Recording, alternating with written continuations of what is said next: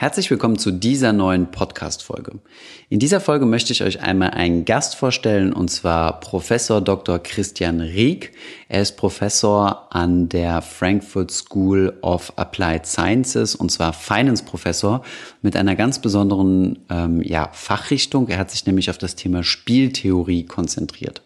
Die Spieltheorie ist eine verhältnismäßig junge Wissenschaft im Bereich ähm, ja, BWL und ähm, ja, erlaubt es Zusammenhänge ähm, so zu analysieren, als handelt es sich dabei um ein Spiel.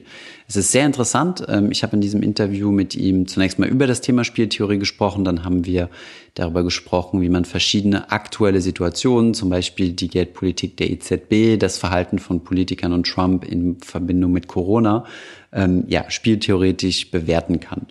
Ich hoffe, dieses Interview ist interessant für euch. Leider konnte ich mich mit Christian nicht live treffen. Das werden wir in Zukunft dann aber nachholen und dann nochmal detaillierter auf das Thema Spieltheorie eingehen. Aber jetzt viel Spaß mit dem ersten Teil unseres Interviews.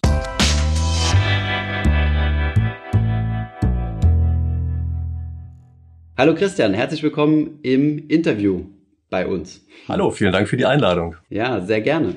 Du bist Professor für Finance, aber deine Spezialisierung liegt im Bereich ähm, Spieltheorie. Jetzt könnte man ja fast behaupten, ähm, dass das irgendwie so ein bisschen das Klischee unterstreicht, dass Finance äh, nur reine Zockerei ist. Kann man das so behaupten oder ist das, äh, wäre das, würde das zu weit gehen? Das denken lustigerweise alle, wenn sie Spieltheorie das erste Mal hören, haben wir das Gefühl, das hat irgendwie was mit Zockerei im Casino und sowas zu tun. Komischerweise ist es aber nicht der Fall, sondern Casino, das sind Glücksspiele. Das ist sozusagen die alte ja. Theorie, alte Entscheidungstheorie, wenn man so will. Da kommt auch die Wahrscheinlichkeitstheorie dann her. Geschichtlich gesehen, Spieltheorie geht so ein bisschen einen Schritt weiter und kümmert sich nicht um Glücksspiele, sondern kümmert sich um strategische Spiele. Also die Idee war so ein bisschen, dass man sich gefragt hat, na, wenn schon eine Theorie der Glücksspiele gibt, kann man denn nicht auch eine Theorie für Spiele machen, die so sind wie Schach oder sowas? Und daraus ist dann eben die Spieltheorie entstanden. Hm. Aber dafür gibt es ja jetzt auch einen konkreten Anwendungsfall. Also es geht, ihr analysiert ja jetzt nicht nur, ähm, wie man bei Monopoly gewinnt oder, äh, oder in anderen Spielen, sondern es gibt ja tatsächlich ja, äh, einen echten Anwendungsbereich im echten Leben, richtig? Absolut. Also das ist natürlich heutzutage nur noch eine reine Metapher, ja, dass es ursprünglich mal von den Gesellschaftsspielen herkam. Was wir jetzt mal machen, ist, wir nehmen einfach die Situationen der echten Welt und interpretieren die als Spiel. Also die Assoziation zu Monopoly ist schon nicht so ganz falsch, ja, weil ja auch lauter vernunftbegabte Spieler um ein Brett herumsitzen und alle irgendwelche tollen Entscheidungen treffen, sich gegenseitig das Ganze durchkreuzen wollen. Und was wir einfach machen, ist, wir gucken uns echte Weltsituationen an, versuchen die zu modellieren, wie das immer so schön heißt. Also dann machen wir das so, als wäre das ein Gesellschaftsspiel, fragen uns, wenn das ein Gesellschaftsspiel ist, wie müsste das dann aussehen, was sind die Regeln davon, wissen dann, dass in diesem Gesellschaftsspiel jeder nach seinem eigenen Vorteil irgendwie strebt, möchte ja sozusagen gewinnen. Und ähm, daraus kann man dann relativ gut ableiten, was Verhaltensweisen von den Leuten sein werden und insbesondere auch, welche Verhaltensweisen am Ende nicht plausibel sind. Das ist ja auch schon mal was, man weiß, was nicht passiert. Ja. Also es ist eigentlich ein relativ mächtiges Mittel, um vorherzusagen, wie sich Menschen verhalten und auch um Empfehlungen zu geben, wie man sich denn verhalten soll. Hm. Okay, super interessant. Also ist auch ein, ein, großes Interessegebiet von mir selbst. Allerdings äh, bin ich dann auch totaler Anfänger, sagen wir es mal so. Äh, man versucht natürlich immer so zu, also wenn man sich in das Thema mal reingedacht hat oder wenn das Thema Spieltheorie anfängt, ist halt eher ja hat häufig eine sehr stark mathematische Ausprägung, was sicherlich viele Leute auch abschreckt. Und äh, was ich auf deinem Kanal sehr schätze, ist, dass du das super gut äh, in die echte Welt äh, ja, ähm, runtergebrochen bekommst und äh, übersetzt, ohne dass man jetzt äh, meterlange Formeln äh, zusammenstellen muss. Also das finde ich wirklich gut. Du hast ja auch verschiedene ja, ähm, komplizierte Situationen angeschaut, wie zum Beispiel, was ist jetzt quasi so, ähm, was passiert zum Beispiel gerade am Ölmarkt, ähm, da hast du ja auch quasi die Gegenspieler USA, Saudi-Arabien, Russland, das hast du analysiert. Du hast den Brexit mal genauer aus spieltheoretischer Sicht äh, dir angeschaut. Da werden wir vielleicht irgendwann mal drüber sprechen können. Wir wollten ja das Interview eigentlich äh, in Persona führen, aber da ist uns jetzt Corona dazwischen gekommen. Und vielleicht äh, ja, sprechen wir deswegen gerade mal über das Thema Corona und was gerade so passiert und ähm, ja, was viel derzeit diskutiert wird, ist ja was, ähm, wie die Politiker sich verhalten derzeit, also was das Thema Hilfspakete, Kreditzusagen und solche Dinge zugeht. Also jetzt erstmal nur die wirtschaftlich betrachtete Seite und auch äh, in Hand in Hand mit der EZB, die ja gerade massive äh, ja, wenn man es jetzt vereinfacht darstellt, massiv Geld druckt, indem sie Staatsanleihen kauft, äh, teilweise sogar jetzt Aktien. Ähm, hast du da vielleicht ein Konzept für uns, wie man das Spiel theoretisch analysieren kann? Warum machen die EZB gerade, was sie macht? Naja, also erstmal, das ist jetzt natürlich ein Themenbereich, den du angesprochen hast, da können wir, glaube ich, spielend auch ein paar mhm. Tage drüber sprechen. Ja, ja. Ähm, also bei der EZB, das ist im Augenblick natürlich eine Sache, da weiß ich gar nicht mal, ob das primär spieltheoretisch ist. Also natürlich im Prinzip schon. Ja, es sind solche Entscheidungen sind immer spieltheoretisch. Ganze Finance-Theorie heutzutage ist spieltheoretisch, weil da immer lauter mhm. vernunftbegabte Entscheider irgendwie drin involviert sind. Ja. Aber die mhm. Frage ist, was da sozusagen das vorherrschende Element? Und ich glaube, bei der EZB ist einfach die Erfahrung, die die mit der Weltwirtschaftskrise haben, also der aus dem letzten Jahrhundert, ja, 29. 2000. nee, nee. ja, ja, wir sind ja schon ein Jahrtausend weiter. ja, nee, nee, also tatsächlich Anfang der 1900er äh, was damals passiert ist, da hat eben äh, zu dem Zeitpunkt des Beginns der Krise die Zentralbank angefangen, halt die Geldmenge zurückgenommen und die Staatshaushalte sind auch zurückgefahren worden. Das ist so ein bisschen so, wie wenn man merkt, man wird gerade krank und dann macht man ein Riesentraining und fängt an, irgendwie nochmal sich auf Marathonlauf vorzubereiten. Das ist sozusagen schlechtes Timing. Ja? Das haben die mhm. damals oder haben dann gelernt im Laufe der Zeit und heutzutage ist eben das Credo der Zentralbanken, man muss bei einer Krise, wenn die losgeht, halt erstmal die Geldmenge erhöhen. Und da würde ich auch sagen, da bin ich dabei, das zu tun. Also kann man auch verhaltenspsychologisch und sowas sagen, aber es gibt auch viele andere Gründe, weshalb in solchen äh, Fällen die Geldmenge erstmal erhöht werden sollte. Und das ist, glaube ich, das, was wir hier gerade genau sehen. Ja. Nun kommt natürlich trotzdem so ein kleines Element rein, nämlich die äh, Zentralbanken machen das ja schon seit einiger Zeit. Also die haben ja eigentlich so ungefähr seit 2000 in Krisenmodus umgeschaltet. Und ich habe so ein bisschen den Eindruck, dass wir hier so, äh, so eine Art ähm, Sucht erliegen. Ja, also das also billiges Geld kann man tatsächlich vergleichen zu irgendeinem Suchtmittel, wenn man so will. Und man braucht immer, immer höhere Dosis. Ja? Die Leute gewöhnen sich am mhm. Ende daran, reagieren ja auf solche Anreize, die dadurch entstehen. Aber das Dumme ist eben, man ändert sich nicht fundamental, sondern man äh, passt sich einfach an, dass es eben diese Droge gibt, die man dort bekommt. Und insofern ist es eben tatsächlich etwas stark spieltheoretisches. Wir haben eben über jetzt inzwischen zwei Jahrzehnte die Leute dran gewöhnt. Geld ist immer billig, man braucht sich dafür gar nicht besonders anzustrengen. Das kommt einfach so. Das machen wir jetzt weiter und wir kommen in so einen Strudel rein, dass äh, am Ende sozusagen die Dosis immer weiter erhöht werden muss und das geht dann ganz schnell auch exponentiell hoch. Also man muss sich ja auch vorstellen, es gibt da ja rationale Erwartungen. Ja. Das bedeutet, die einzelnen Leute erwarten beispielsweise, dass das jetzt auch genau so passiert. Und dann passen sie sich aber auch dem an. Also das ist dann beispielsweise, wenn es linear hochgehen würde, dann hat jeder, sagt jeder, ja, das ist ja sowieso das, was ich erwartet habe. Und dann ist ein lineares Hochgehen schon genauso wie normalerweise ein Bestehenbleiben einer bestimmten Größe gewesen wäre. Ja? Und dadurch muss am Ende das Ganze immer stärker zunehmen. Und sowas kann eine ganz unangenehme Kaskade in Gang setzen. Ja, also ich befürchte, dass wir uns zu stark an diese Drogen gewöhnt haben und jetzt möglicherweise alle Schleusen brechen, wir sozusagen einfach nach oben hinausbrechen. Dessen ungeachtet, mhm. nicht, dass ich hier falsch verstanden werde, ja, dessen ungeachtet mhm. ist jetzt natürlich das einzige Richtige, was wir tun können, ähm, die Staatsausgaben zu erhöhen und die Geldmenge auch zu erhöhen.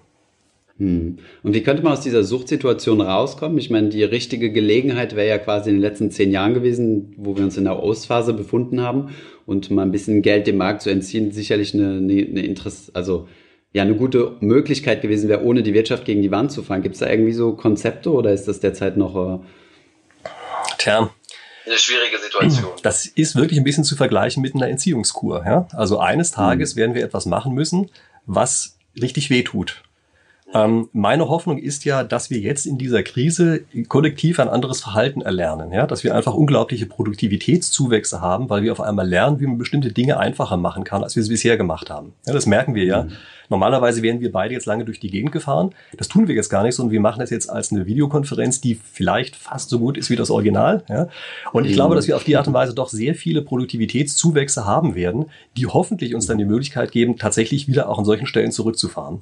Man muss aber natürlich sehen, das ist für denjenigen, der gerade in der Situation ist, also derjenige, der sagt, die Party ist vorbei, der ist natürlich in einer unangenehmen Situation. In der Situation möchte niemand sein. Ja, also jeder möchte mhm. gerne derjenige sein, der sagt, bei mir spielt die Musik noch laut und wenn ich weggehe, dann ist die Musik vorbei und es liegt nur daran, dass die anderen alle was Schlechtes gemacht haben. Klar, ja. Also das ist der individuelle Anreiz, den wir hier haben. Und deshalb ist es sehr, sehr schwer, da wieder rauszukommen. Hm, okay, verstehe. Aber gut, ich meine, diese Effizienzgewinne sind dann, gibt es ja auch Leidtragende, wie zum Beispiel jetzt die Airline-Gesellschaften oder so. Das heißt, ähm, sind diese Effizienzgewinne nicht irgendwie einfach nur eine Umverteilung? Also ich meine, das Geld, was wir jetzt nicht zum Reisen ausgeben, bleibt ja in unserer Kasse, aber aber das fehlt den Airline-Gesellschaften. Ist das nicht ein Nullsummenzugewinn oder? Naja, Das ist so ein bisschen die Idee, die man häufig hat. Ja, also Nullsummenspiele. Vielleicht soll man das auch mal kurz sagen. Das sind halt Spiele, bei denen die Auszahlungssumme sich insgesamt zu Null addiert, also über alle Spieler hinweg. Also mit anderen Worten, das, was der eine bekommt, verliert der andere. Das ist so ein bisschen, also Gesellschaftsspiele sind meistens so aufgebaut, das sind meistens Nullsummenspiele und deshalb denken wir intuitiv, wenn wir Spiele hören, auch in Nullsummenspielen. Das ist in der echten Welt am meistens nicht so. Also in der echten Welt sind eigentlich fast alle Spiele nicht Nullsummenspiele. Das heißt also, ganz viele können auf einmal gewinnen. Wir können sozusagen die Auszahlungssumme für alle gleichzeitig erhöhen. Bei bestimmten Ausgängen und bei bestimmten anderen äh, sind sie niedriger. Und es ist klar, es gibt natürlich Gewinner und Verlierer bei sowas. Ja? Also klar, alle Transportunternehmen sind potenziell mal Verlierer da drin. Gucken wir aber mal von der gesamtgesellschaftlichen Sicht drauf. Dann bin ich relativ sicher, dass das, was die anderen gewinnen, mehr ist als das, was die Transportgesellschaften verlieren. Und das ist ja genau das, was wir eben als einen Effizienzgewinn bezeichnen. Das, heißt, muss man da auch. Selbst wenn jetzt Entschuldigung, dass ich unterbreche. Ja, das ist nur eine Sache, die ich kurz sagen muss. Ähm, also Effizienz äh, benutze ich hier alltagssprachlich. Ich sage das deshalb, weil in der Spieltheorie Effizienz ein Wort ist, was man per Definition nicht steigern kann. Also ich weiß ja, dass mir viele Spieltheoretiker zuhören und die würden mir das sonst um die Ohren hauen, wenn ich nicht darauf hingewiesen hätte. Also das ist jetzt nicht okay. die spieltheoretische Effizienz, sondern unser Alltagsbegriff, von dem ich gerade gesprochen okay. habe. Okay, das heißt, wenn wir mal zurückkommen, das bedeutet, du siehst auch äh, große Chancen in der aktuellen Krise. Also auf der einen Seite siehst du schon, dass dieses diese monetäre Flut irgendwie äh, ja einen eine, eine, Sache, eine Sucht ist, die zu Problemen führen kann. Auf der anderen Seite siehst du aber auch Chancen, die durch diese Krise äh, kreieren. Absolut. Also ist natürlich immer so, ja. Chancen und Risiken liegen ja nah zusammen. Also das kennen wir ja aus dem Risikomanagement, ja. Aber mhm. wenn wir es richtig machen, dann kann es tatsächlich sein, dass wir jetzt einfach in vielen Dingen viel pragmatischer werden, als wir es vorher waren und einfach so einen Ballast abwerfen, den es in der Vergangenheit unglaublich stark behindert hat. Also diese Möglichkeit dazu besteht schon. Ich meine, es kann auch in die andere Richtung kippen, ja. Kann natürlich sein, dass sich die Bürokraten durchsetzen, äh, die jetzt, jetzt mhm. immer die Leute anflaumen, weil sie einsam, einsam auf einer Parkbank sitzen und ein Buch lesen. Ja? Äh, den Typus gibt's ja auch. Aber die andere Richtung kann halt auch passieren. Und äh, das ist eigentlich meine Hoffnung, dass das auch kommt. Ja? Also nur mal so als ein Beispiel. Bei uns an der Uni ist halt Datenschutz immer das absolute A und O. Ja? Und Datenschutz ist immer das Universalargument, mit dem man eigentlich alles verhindern kann. Und selbst wir haben auf einmal angefangen zu sagen, okay, wir kaufen eben eine uniweite Lizenz für Zoom und machen auch unsere Vorlesungen jetzt über Zoom, damit wir uns nicht treffen müssen. Mhm. Und das ist letztlich eine, ein pragmatisches Ergebnis, was wir dort haben, was einfach sinnvoll ist ja, und was vorher nicht denkbar gewesen wäre. Und dann merken wir, auf mhm. einmal gehen viele Sachen, bei denen wir uns vorher einfach selber stranguliert haben, äh, dadurch, dass wir uns immer, naja, einfach selber Vorschriften gemacht haben, die eigentlich Luxusprobleme waren. Also da ist wirklich meine Hoffnung, dass das jetzt aufhört. Mir kommt es immer so ein bisschen vor wie in der Endphase der DDR. Ähm, da war es auch so, dass das eine Jahr, in dem die DDR in so einer Art Niemandsland war, ja, ähm, ja. das ein unglaublich freiheitliches Land war. Also alle Leute haben sich noch an, vernünftig verhalten, aber das meiste freiwillig und es waren keine so engen Regeln vorgegeben. Ja, das fand ich eine, eine wundervolle Zeit, die damals war. Leider sind wir da in die andere Richtung abgekippt und haben dann unseren westdeutschen Regelballast drüber gekippt. Ja? Wir hätten es lieber anders mhm. machen sollen. Wir hätten lieber diese Freiheit, die da entstanden ist, über Westdeutschland drüber kippen sollen. Aber gut, hoffen wir mal, dass es diesmal besser läuft. Ja gut, dort war ja das politische System ist ja quasi in place, also ist ja bestehen geblieben. Und äh, dann hätten ja, dann hätte man das ja aufgeben müssen, quasi, ja, klar. du sagst. Hm, okay, interessant, ja. Ähm, was mich mal noch interessieren würde, ist so, wie, wie du das Thema siehst, wie Politiker äh, in Deutschland, aber eigentlich auch weltweit, man sieht es ja eigentlich auch ganz gut mit Trump, mit dem Thema ähm, Informationen umgehen. Also inwiefern sage ich meiner, meiner Bevölkerung die Wahrheit? Zum Beispiel äh, haben wir ja immer gehört hier in Deutschland oder auch viel in Europa, ähm, Schutzmasken bringen nichts, Schutzmasken sind äh, nur für Krankenhäuser. Ähm, und heutzutage gibt es die ersten Städte, die Verpflichtungen eingeführt haben, dass du dich nur noch mit Schutzmasken bewegen darfst. Genau dasselbe hat ja Trump auch gespielt. Dasselbe Spiel hat gesagt, Corona ist nur eine kleine Grippe und jetzt äh, ähm, versucht er die Schuldigen ganz woanders zu finden und sich als den großen Krisenmanager darzustellen. Ähm, inwiefern sind denn Politiker jetzt ähm, ja in der Situation ähm, oder in der Zwickmühle sagen zu müssen, naja, ich lüge jetzt aus gewissen Gründen, aus welchen Gründen auch immer, oder ich erzähle die Wahrheit. Ähm, ich meine, das ist ja auch, das kann man ja quasi auf diese beiden Situationen runterbrechen, oder? Und die Gegenpartei, der Gegenspieler ist quasi das Volk. Ja, ja also das ist leider tatsächlich so. Ähm, wovon wir hier sprechen, ist eigentlich am Ende so eine Art Reputation und Reputation mhm. Mining, ja, also der, den mhm. Abbau von Reputation, um sich davon einen Vorteil zu verschaffen. Also auf lange Sicht ist es natürlich ideal, wenn man eine Regierung hat, der man relativ bedingungslos vertrauen kann, ja, bei dem man einfach weiß, mhm. egal ob gute oder schlechte Nachrichten, die werden einem das genau so wiedergeben, wie sie es eben selber wissen. Und ist klar, dass auch in so einer Krise kann sich natürlich die Informationslage ändern. Ja? Also ich möchte gar nicht mal sagen, dass diese Stützmassengeschichte jetzt nur aufgesetzt war. Aber ähm, jedenfalls das ist der Idealzustand, äh, den man erstmal haben kann. Und dazu gehört aber eine lange Reputation. Denn kurzfristig ist es immer so, dass Regierungen letztlich einen Vorteil davon haben, eine vergangene Reputation auszunutzen und dann letztlich eine Lügengeschichte im Großen wie im Kleinen zu erzählen, die äh, das, die aufgebaute Reputation abbaut und gleichzeitig sich daraus einen Vorteil verschafft. Ja, also mal angenommen, mhm. wir glauben unsere Regierung die ganze Zeit und die wissen bereits, dass Schutzmasken sehr sinnvoll sind, haben aber einfach nicht genug und schenken uns jetzt keinen reinen Wein ein, dann ist das für den einen Augenblick erstmal ein Vorteil. Ja, das ist äh, ganz zweifellos so. Aber es ist natürlich auf lange Sicht so, dass die Reputation davon immer weiter abnimmt. Und äh, das ist klar, die Politik ist immer in dieser Zwickmühle. Ja? Wie viel langfristig und wie viel kurzfristig denken sie? Und ich habe leider auch den Eindruck, dass es ein bisschen Richtung Kurzfristigkeit bei uns gibt, dass man also eher versucht, schnell was abzubauen davon, sich selber einen Vorteil, Vorteil zu verschaffen. Aber Reputation ist eben etwas, was man über sehr lange Zeit hinweg aufbauen muss und was man in sehr kurzer Zeit zerstören kann. Also daher glaube ich, wäre die Politik schon gut beraten, hier einigermaßen langfristig äh, zu handeln. Ähm. Man muss leider auch sehen, bei uns ist es ja so, dass, dass also der ganze Rundfunk inzwischen leider wirklich unglaublich staatsnah geworden ist. Ja, das war ja nie so geplant, mhm. aber er ist einfach wirklich sehr staatsnah geworden. Und ich glaube, das wäre sicherlich schon mal eine gute Entwicklung, wenn einfach auch unser gesamter Rundfunk, also wenn man die Fernsehen und alles, ja, äh, wenn die sich wieder ein bisschen loslösen würden, so dass die eben auch solche Aussagen jeweils hinterfragen und von anderen Seiten drauf gucken. Also nicht einfach eine reine mhm. Sprachrohr werden. Und diese Art von, also Gewaltenteilung, ja, das ist es ja eigentlich, ja, auch eine Informationsgewaltenteilung, die sorgt normalerweise dafür, dass das Gesamtsystem äh, am Ende vertrauenswürdiger ist, also insgesamt eine höhere Reputation hat. Hm. Ja, du hast ja ziemlich viele Kritiker schon, äh, die, die das Vorgehen kritisieren, auf YouTube zum Beispiel.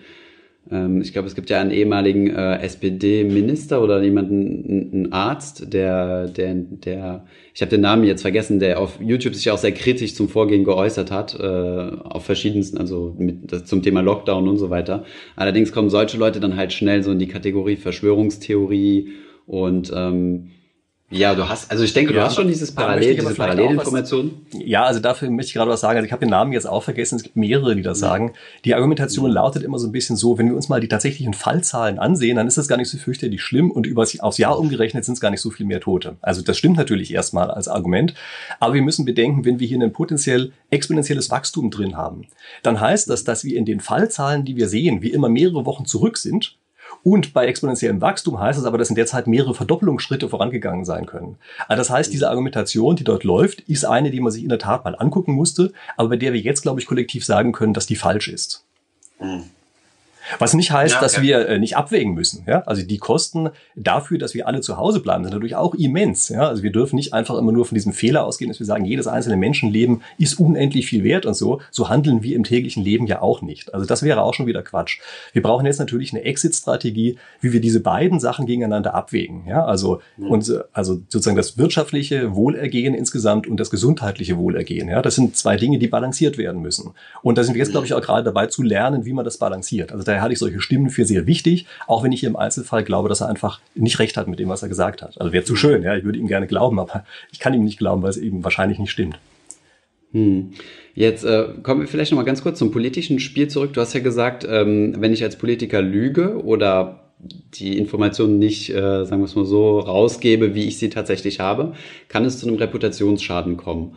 Ähm, wenn wir uns aber jetzt das Ganze mal bei Trump anschauen, der ja jetzt, also so habe ich das zumindest heute Morgen mal den Nachrichten entnommen, einen sehr guten Support in der, in der Bevölkerung hat. Das kann natürlich noch kippen.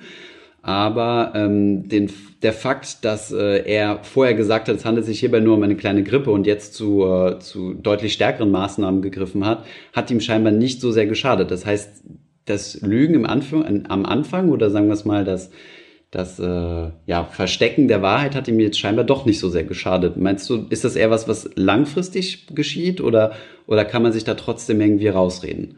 Wenn man im Nachhinein vielleicht einen besseren Job macht oder sich irgendwie. Ja, das, ich meine, Trump ist natürlich in gewisser Weise eine Sondersituation. Ja? Also Trump ist ja so ein bisschen dadurch auch an die Macht gekommen, dass er immer gesagt hat, dem Establishment ist nicht zu trauen. Ja? Er stellt sich ja immer so mhm. betont anti-Establishment dar. Und äh, da muss man natürlich sehen, wenn alle sagen, das ist was ganz Gefährliches, dann erwartet man von ihm geradezu, dass er sagt, es sei nicht gefährlich. Und ich vermute mal ganz offen, dass er das wirklich geglaubt hat am Anfang. Ja, also das, ähm, da ist er auch in guter Gesellschaft gewesen. Also selbst unsere Berater, ähm, auch Politiker, ja, haben am Anfang das ja auch hoffnungslos unterschätzt. Also das muss man sehen. Übrigens auch ich selber. Also mein eigenes Aha-Erlebnis ist hier immer, es gibt ja ein mathematisches Modell, was diese Ausbreitung relativ gut beschreibt. Und ich habe das auch in einem YouTube-Video einmal vorgestellt. Also ich kannte dieses Modell, ja. Ich wusste, was die Konsequenz davon ist. Und da war vollkommen klar, dass es bei uns hier eben so ankommen wird. Aber trotzdem ich dieses mathematische Modell kannte, habe ich das überhaupt nicht auf die Lebenswirklichkeit bezogen. Also nicht so stark äh, habe ich mir vorstellen können, wie das jetzt kommt. Ja. Und insofern ist natürlich Trump durchaus authentisch. Denn er hat sich das garantiert selber auch nicht so vorstellen können, hat sich bestimmt auch eher mit Beratern umgeben, die da auch eher gesagt haben, relax. Ja. Und insofern glaube ich gar nicht mal, dass der hier so richtig absichtlich gelogen hat, um sich einen Vorteil zu verschaffen, ähm, sondern das war wirklich, glaube ich, eher eine Fehleinschätzung. Und man muss natürlich auch sehen, es äh, ist im Augenblick ja hauptsächlich in den Städten in Amerika ein wirkliches Problem, auf dem Land ja weniger, naturgemäß, wir größeren Abstand und sowas. Und seine Wähler sind ja sowieso, sowieso nicht so stark in den Städten. Ja? Also der denkt sich wahrscheinlich, naja, ähm, das sind ja eh nicht meine Wähler, ja, sondern die Depp mal ruhig das Virus haben, ja. Und ja. die Kernwähler haben Ja gut, wobei also, wenn, die, wenn du irgendwie Millionen an Toten hast oder so, dann ist es ja, dann werden auch die Leute auf dem Land sich denken, oh, ist er wirklich so ein guter Präsident, aber. Ja klar, also da glaube ich, hat okay. er wirklich aber einfach einen Fehler gemacht. Er hat es zu spät wirklich auf sich bezogen, was das bedeutet. Ja, das wäre meine Interpretation. Ich glaube nicht, dass es hier so ein strategischer Schachzug oder sowas war. Äh, zumal mhm. man sich auch fragen müsste, welchen Vorteil sollte er denn davon haben? Ja, also ich glaube, der Vorteil ist einfach nicht klar genug, so dass man hier sehen könnte, äh, dass er so einen Reputationsschaden in Kauf nehmen würde. Ganz anders als bei uns bei den Masken. Ja, also da ist vollkommen mhm. klar, die Masken wurden sicherlich bei uns erstmal am stärksten in Krankenhäusern gekauft äh, gebraucht meine ich. Mhm. Und wenn jetzt alle Leute die Masken weggekauft hätten, dann wäre das natürlich für die Krankenhäuser schlecht gewesen. Ja, also bei uns Oder hat man geklaut, so wozu es ja auch viel in den Krankenhäusern ja, ja, kam. Mhm. Ja, ja, klar, noch schlimmer geklaut. Ja, also beides. Ja. Und äh, deshalb ist natürlich schon klar, dass man hier einen Vorteil hat, am Anfang zu lügen. Ja, da kann ich mir also schon vorstellen, dass das tatsächlich auch eine, sagen wir mal, also ansatzweise vorsätzliche Lüge war. Ja? Wobei auch hier muss man natürlich ein bisschen zurückdrehen. Die meisten haben ja keine Erfahrung damit.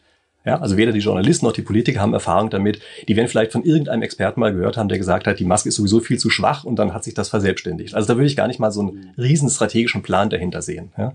Aber wichtig halte ich jetzt für unsere politische Klasse, um die mal so zu nennen, oder auch eben für die Journalisten, dass sie sich jetzt eben wirklich sehr stark bemühen, auch ähm, also einfach äh, vernünftig oder vertrauensvoll zu informieren.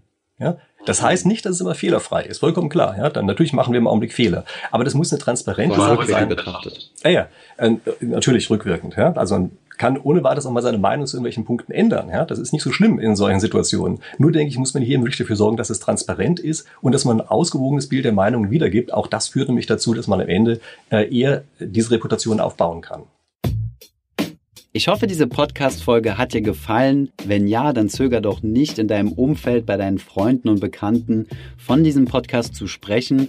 Und wenn du auf iTunes bist, dann lass uns doch gerne eine Bewertung da und einen Kommentar, denn das hilft uns, mehr Menschen zu erreichen und für das Thema finanzielle Bildung zu begeistern.